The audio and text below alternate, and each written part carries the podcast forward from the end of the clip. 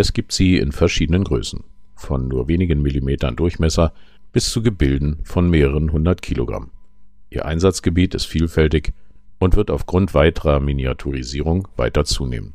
Es geht um die Batterie. Und damit ein herzliches Willkommen zu einer neuen Folge unseres Podcasts zur technischen Dokumentation. Mein Name ist Frank Sommer und ich bin technischer Redakteur bei der GFT Akademie. Batterien zur elektrischen Energieversorgung gibt es schon seit mehr als 200 Jahren.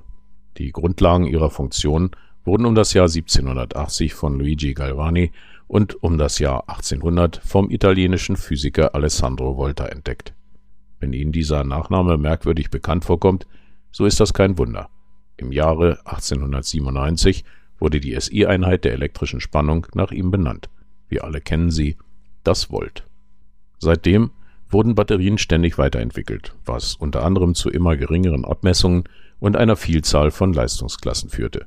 Jüngste Entwicklungen haben es nun geschafft, eine Mikrobatterie im Submillimeterbereich zu kreieren. Aus verschiedenen Gründen ist es in unserer modernen Zeit nun erforderlich geworden, auch den Umgang mit Batterien umfassend zu regeln.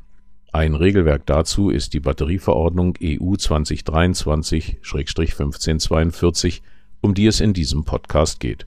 Ihre vollständige Bezeichnung lautet Verordnung EU 2023-1542 des Europäischen Parlamentes und des Rates vom 12. Juli 2023 über Batterien und Altbatterien zur Änderung der Richtlinie 2008-98-EG, das ist die Abfallrahmenrichtlinie, und der Verordnung EU 2019-1020, das ist die Marktüberwachungsverordnung, und zur Aufhebung der Richtlinie 2006-66-EG, das ist die alte Batterierichtlinie.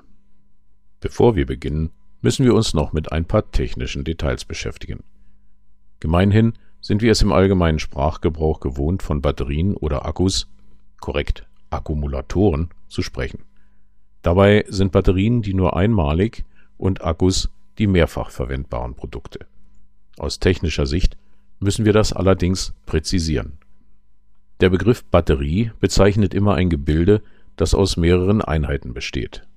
So zum Beispiel ist die Geschützbatterie eine Ansammlung mehrerer Geschütze oder Raketen, das wäre dann eine Raketenbatterie, in einer Stellung bezeichnet. Mit elektrischer Energieversorgung hat das nichts zu tun. Den Begriff Batterie verwendet man jedoch auch in anderen Bereichen als Synonym für die Zusammenfassung mehrerer Komponenten. Die Grundlage einer Batterie bildet immer eine sogenannte galvanische Zelle. Diese besteht im einfachsten Fall aus zwei ungleichen Materialien, die durch ein sogenanntes Elektrolyt miteinander verbunden sind. Eine chemische Reaktion sorgt dafür, dass sich an den beiden Polen der Zelle eine elektrische Spannung ausbildet. Dabei wird mindestens eines der chemischen Elemente zersetzt, wodurch ab einem bestimmten Punkt die galvanische Zelle verbraucht ist und nicht mehr zur Energieversorgung eines Verbrauchers genutzt werden kann. Gemeinhin sagt man, die Batterie ist leer. Nun bestehen manche der kleinen Energiepakete, wie beispielsweise die bekannten AAA oder AA, auch als Mikro- bzw. Mignon-Batterien bekannt, in der Tat aus nur einer solchen Zelle. Daher wird beispielsweise eine Mignon-Batterie technisch korrekt auch nicht als AA-Batterie, sondern als AA-Zelle oder Mignon-Zelle bezeichnet. Die vielleicht bekannteste Batterie im eigentlichen Sinne ist die Autobatterie. Diese kann in der Tat als Batterie bezeichnet werden, da sie aus sechs einzelnen, in Reihe geschalteten Zellen besteht. Jede einzelne dieser Zellen liefert rund 2 Volt, somit stellt die Batterie 12 Volt zur Verfügung. Auch sie ist ein chemisches Element, das hier aus unterschiedlichen Bleiplatten und Schwefelsäure sowie destilliertem Wasser als Elektrolyt besteht. Die hierin so gespeicherte chemische Energie wird durch den ablaufenden chemischen Prozess in elektrische Energie umgesetzt. Auch eine Autobatterie wird im Betrieb entladen und liefert ab einem gewissen Punkt keine oder nur noch eine unzureichende Spannung, aber sie kann aufgrund ihrer Konstruktion jederzeit wieder aufgeladen werden. Wir sprechen in diesem Fall von einem Akkumulator bzw. einer Akkumulatorbatterie. Mit mehr technischen Informationen will ich Sie nicht langweilen. Ich wollte an dieser Stelle nur ganz vereinfacht den Unterschied zwischen einer Zelle und einer Batterie deutlich machen, denn die Batterieverordnung unterscheidet hier sehr wohl in die unterschiedlichen Begriffe. Zudem ist das Thema Batterie bei weitem viel komplexer, denn Zellen und Batterien bestehen heute aus einer Vielzahl chemischer Elemente sodass ein Podcast zu diesem Thema gar nicht reichen würde. Neben dem Begriff Batterie und Zelle, genauer gesagt Batteriezelle, im eben gehörten Zusammenhang verwendet die Batterieverordnung auch die Begriffe Batteriesatz und Batteriemodul.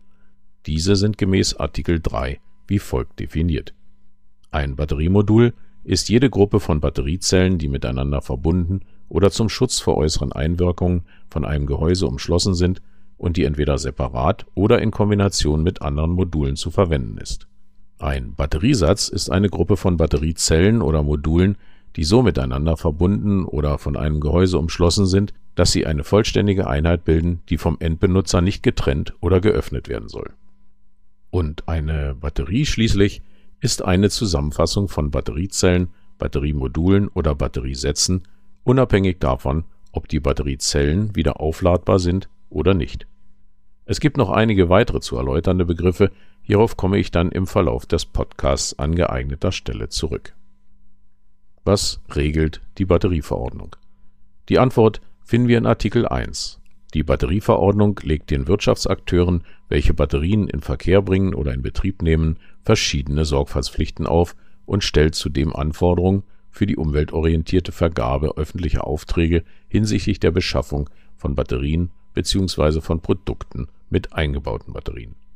Hierzu enthält sie diverse Anforderungen hinsichtlich der Nachhaltigkeit, Sicherheit, Kennzeichnung und Information, welche das Inverkehrbringen und die Inbetriebnahme der jeweiligen Batterien innerhalb der Europäischen Union ermöglichen. Sie gilt für folgende Batteriekategorien.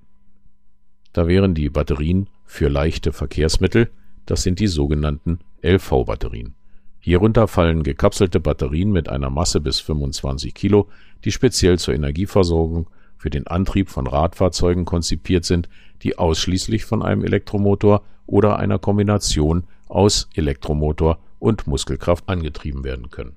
Zu diesen Fahrzeugen gehören auch typgenehmigte Fahrzeuge der Klasse L, welche hierunter fallen, ist in der Verordnung 168-2013, das ist die Genehmigung von zwei, drei oder vierrädrigen Fahrzeugen, in Artikel 4 bzw. Anhang 1 nachzulesen. Dann gibt es die Gerätebatterien. Dies sind nach Artikel 3 Batterien mit einer Masse von maximal 5 Kilo und die nicht speziell für industrielle Anwendungen ausgelegt sind und keine Elektrofahrzeugbatterie, LV-Batterie oder Starterbatterie sind.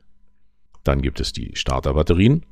Sie dienen speziell dem Starten von Fahrzeugen, können aber auch zum Zweck der Fahrzeugbeleuchtung sowie zu Zusatz- oder Backup-Zwecken verwendet werden. Die klassische Autobatterie ist eine Starterbatterie, da sie primär zum Starten des Fahrzeugmotors verwendet wird. Dann sind Elektrofahrzeugbatterien zu nennen. Diese Batterien dienen speziell der Lieferung elektrischer Energie zum Antrieb von Hybrid- und Elektrofahrzeugen der Klasse L, entsprechend der Verordnung 168-2013, beziehungsweise der Klassen M, N und O nach EU 2018-858. Das betrifft Kraftfahrzeuge und Anhänger sowie Systeme, Bauteile und selbstständige technische Einheiten für diese Fahrzeuge. Sie besitzen eine Masse von mehr als 25 Kilogramm. Dann sind die Industriebatterien zu nennen. Dies sind Batterien, die nach der Vorbereitung zur Wiederverwendung bzw. der Vorbereitung zur Umnutzung speziell für industrielle Verwendungen konzipiert sind. Unter diese Kategorie fallen auch alle anderen Batterien mit einer Masse von mehr als 5 Kilo, die allerdings weder eine LV-Batterie, eine Fahrzeugbatterie noch eine Starterbatterie sind. Dann gibt es die Allzweckgerätebatterien. Dies sind aufladbare bzw. nicht aufladbare Gerätebatterien, die speziell auf die Zusammenarbeit mit unterschiedlichen Systemen ausgelegt sind. Sie haben folgende Formate 4,5 Volt oder 3R12, das ist die bekannte Flachbatterie, die Knopfzelle, die D-Monozelle, die C- oder Babyzelle, die Doppel-A- oder Mignonzelle, die Triple-A- oder Mikrozelle oder die AAAA, das ist die Minizelle. Des Weiteren die A23, die 9-Volt-Zelle, auch PP3 oder Blockbatterie genannt. Dabei ist es unerheblich, welche Form oder Masse die Batterien haben, wie sie stofflich zusammengesetzt sind oder welchem Zweck sie dienen. Die Batterieverordnung gilt auch für alle Batterien, welche zum Einbau in Produkte vorgesehen oder konzipiert sind bzw. die den jeweiligen Produkten beigefügt sind. Fällt eine Batterie unter mehrere der eben genannten Batteriekategorien, gilt hinsichtlich der Nachhaltigkeits- und Sicherheitsanforderungen die mit den strengsten Anforderungen. Wie wohl in jeder Verordnung oder Richtlinie kennt auch die Batterieverordnung Ausnahmen. So gilt sie beispielsweise nicht für Batterien, die in Ausrüstung für Weltraumeinsätze eingebaut oder zum Einbau vorgesehen sind.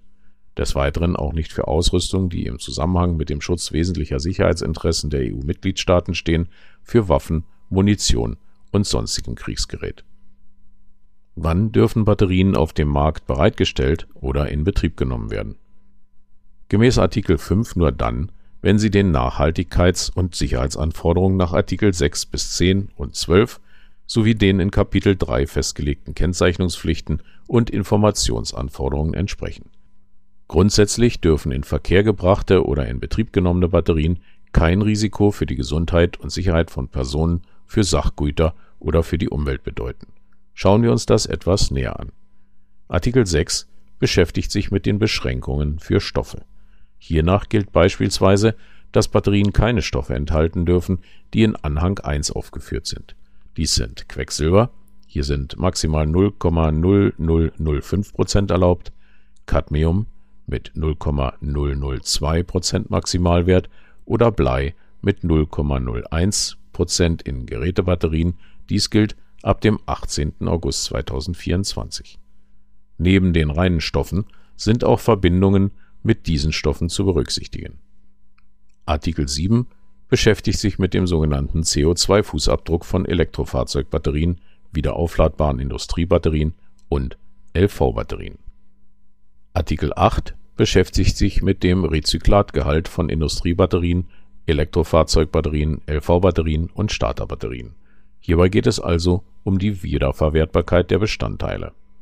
Artikel 9 legt Anforderungen an die Leistung und Haltbarkeit von Allzweckgerätebatterien fest. Hiernach müssen die Parameter der elektrochemischen Leistung und Haltbarkeit die in Anhang 3 festgelegten Mindestwerte erreichen. Artikel 10 beschäftigt sich mit der Leistung und Haltbarkeit wiederaufladbarer Industriebatterien, LV-Batterien und Elektrofahrzeugbatterien. Hiernach müssen wiederaufladbaren Industriebatterien mit einer Kapazität von mehr als 2 Kilowattstunden sowie LV-Batterien und Elektrofahrzeugbatterien Unterlagen mit den in Anhang 4 Teil A geforderten Parametern der elektrochemischen Leistung und Haltbarkeit beiliegen. Artikel 12 schließlich beschäftigt sich mit der Sicherheit stationärer Batterie-Energiespeichersysteme. Ein in Artikel 5 nicht erwähnter, meiner Meinung nach jedoch wichtiger Artikel ist der Artikel 11. Er dreht sich um die Entfernbarkeit und Austauschbarkeit von Gerätebatterien und LV-Batterien und könnte von Bedeutung bei der Reparatur und Entsorgung eines Produktes sein. Außerdem halte ich auch für die technische Redaktion die Artikel 13 und 14 für bedeutsam, die sich mit der Batteriekennzeichnung und den Informationen über den Alterungszustand und die voraussichtliche Lebensdauer von Batterien beschäftigen. In diesem Zusammenhang sei auch auf Artikel 38 verwiesen, der den Erzeuger dazu verpflichtet, eine klar und verständlich abgefasste sowie lesbare Betriebsanleitung sowie Sicherheitsinformationen beizulegen. Informationen zur Sammlung von Altbatterien der einzelnen Kategorien finden sich schließlich in Kapitel 8. Mit der Batterieverordnung kommt nun auch, anders als bei der abgelösten Batterierichtlinie 2006-66 EG, das Konformitätsbewertungsverfahren hinzu die weitreichenden Anforderungen hierzu finden wir in Anhang 8 aufgeteilt in die Teile A, B und C. In allen drei Teilen geht es auch um die Pflicht des Herstellers zur Erstellung der technischen Unterlagen. Hierin müssen mindestens enthalten sein Punkt A eine allgemeine Beschreibung der Batterie und ihres Zweckes, Punkt B Zeichnungen und Pläne für die Konzeption, Komponenten, Baugruppen und Schaltkreisen, c alle für das Verständnis der Unterlagen nach Punkt B erforderlichen Erläuterungen und Beschreibungen, d. ein Muster der in Artikel 13 geforderten Kennzeichnung der Batterie, e. eine Liste der nach Artikel 15 vollständig oder teilweise angewendeten harmonisierten Normen und Spezifikationen nach Artikel 16, f. unter anderem eine Beschreibung, wie die Anforderungen gemäß den Artikeln 6, 9, 10, 12, 13 und 14 erfüllt wurden, g Die Ergebnisse der Entwurfsberechnungen und Untersuchungen inklusive der verwendeten technischen Belege und beweiskräftigen Unterlagen und h. die entsprechenden Prüfberichte. Auch eine Risikoanalyse und Risikobewertung ist durchzuführen. Noch ein paar Worte zur CE-Kennzeichnung und EU-Konformitätserklärung. Sofern eine Batterie den in Nummer 1 des Teils A geltenden Anforderungen entspricht, muss der Hersteller die CE-Kennzeichnung auf jeder Batterie bzw. auf der Verpackung sowie den begleitenden Unterlagen angeben, wenn die Kennzeichnung auf der Batterie selbst nicht möglich ist. Zudem ist für jedes Batteriemodell eine EU-Konformitätserklärung nach Artikel 18 auszustellen. Weitere Aufgaben für den Hersteller ergeben sich auch aus Artikel 38. Unter anderem muss er nun hier eine klar und verständliche und lesbare Betriebsanleitung inklusive der Sicherheitsinformationen in einer Sprache beibringen, die vom Mitgliedstaat, in dem die Batterie in Verkehr gebracht oder Betrieb genommen werden soll, bestimmt ist. Und es ergeben sich auch umfassende Kennzeichnungspflichten, wobei auch hier zu beachten ist, dass diese in einer Sprache vorliegen, die vom Mitgliedstaat, in dem die Batterie in Verkehr gebracht oder in Betrieb genommen werden soll, bestimmt ist Sofern Angaben auf der Batterie selbst davon betroffen sind, kommen hier auf die Hersteller von Batterien, die im gesamten Wirtschaftsraum der EU in Verkehr gebracht werden sollen, vermutlich erhebliche Anforderungen an die Gestaltung zu. Ab wann gilt die neue Batterieverordnung? Die Batterieverordnung wurde am 28. Juli 2023 im Amtsblatt der EU veröffentlicht. Mit Auslaufen der sechsmonatigen Frist wird sie am 18. Februar 2024 gelten zu beachten dabei ist, dass einige Teile der Batterieverordnung erst zu späteren Zeitpunkten gelten. Hierzu gehört beispielsweise die Erklärung zum CO2-Fußabdruck gestaffelt nach Batteriekategorien. Halten wir also fest. Mit der neuen Batterieverordnung kommen einige neue Pflichten auf Hersteller und weitere Wirtschaftsakteure zu.